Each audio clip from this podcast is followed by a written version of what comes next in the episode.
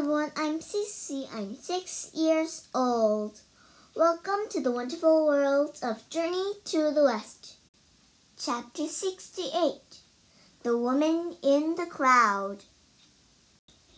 Wukong stared at the cave door shocked.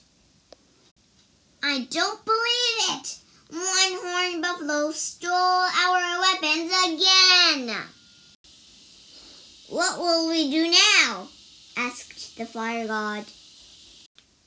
This demon's power is stronger than any I've seen before, said Wukong. I know a person who can definitely defeat him. Buddha. I'll be back soon. The monkey leaped onto a cloud and soared toward the west. He arrived at the Thunderclap Monastery a guard at the gate stopped him.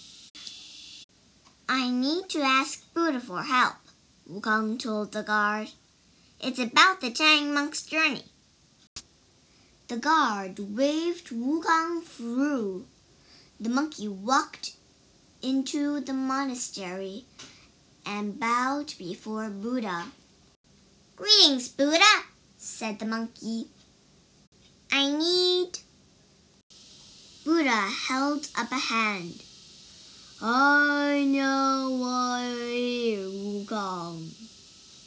I also know who the demon is. You must go to Laozi for help. Oh, okay, said the monkey, a bit surprised. Thank you. Wukong flew towards heaven. Laozi doesn't like me much, thought the monkey. He won't be happy to see me.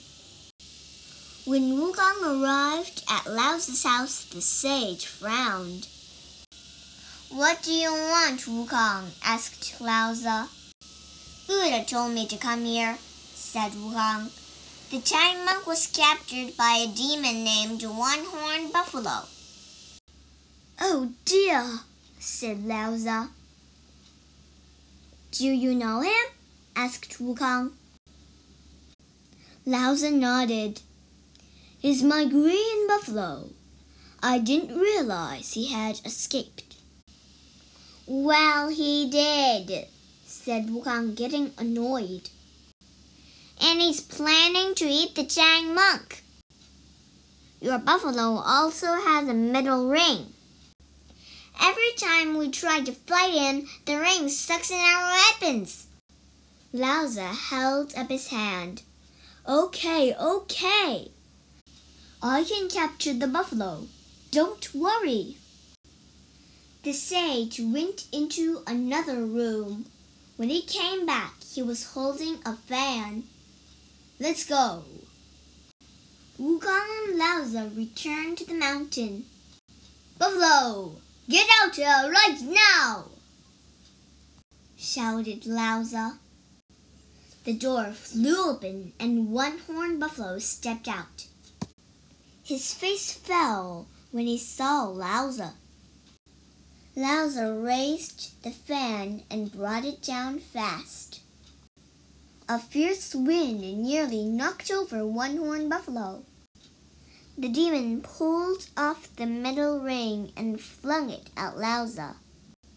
The sage caught it and brought the down brought the fan down once more.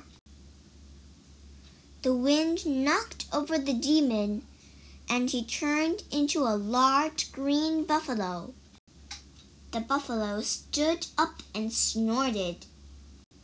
Laozi tucked the fan and the ring into his robe.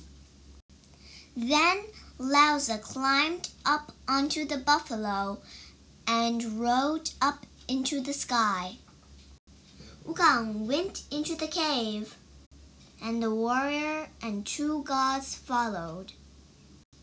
They soon found their weapons. The gods and I will return to heaven now, said the warrior. Good luck with your journey, Wukong. Thank you, said the monkey. Wukong found his companions deep in the cave. You so long? asked Bajie. I was busy fighting a demon, said Wukong, untying the Tang monk. Thank you, Wukong, said the monk.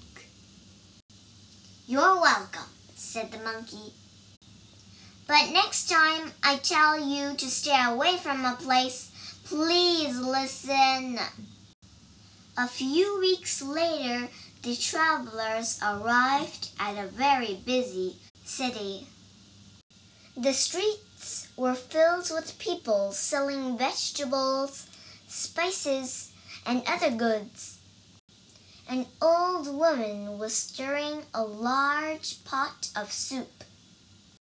Other, other food sizzled over fires. Bajie breathed deep. Ah, that smells wonderful.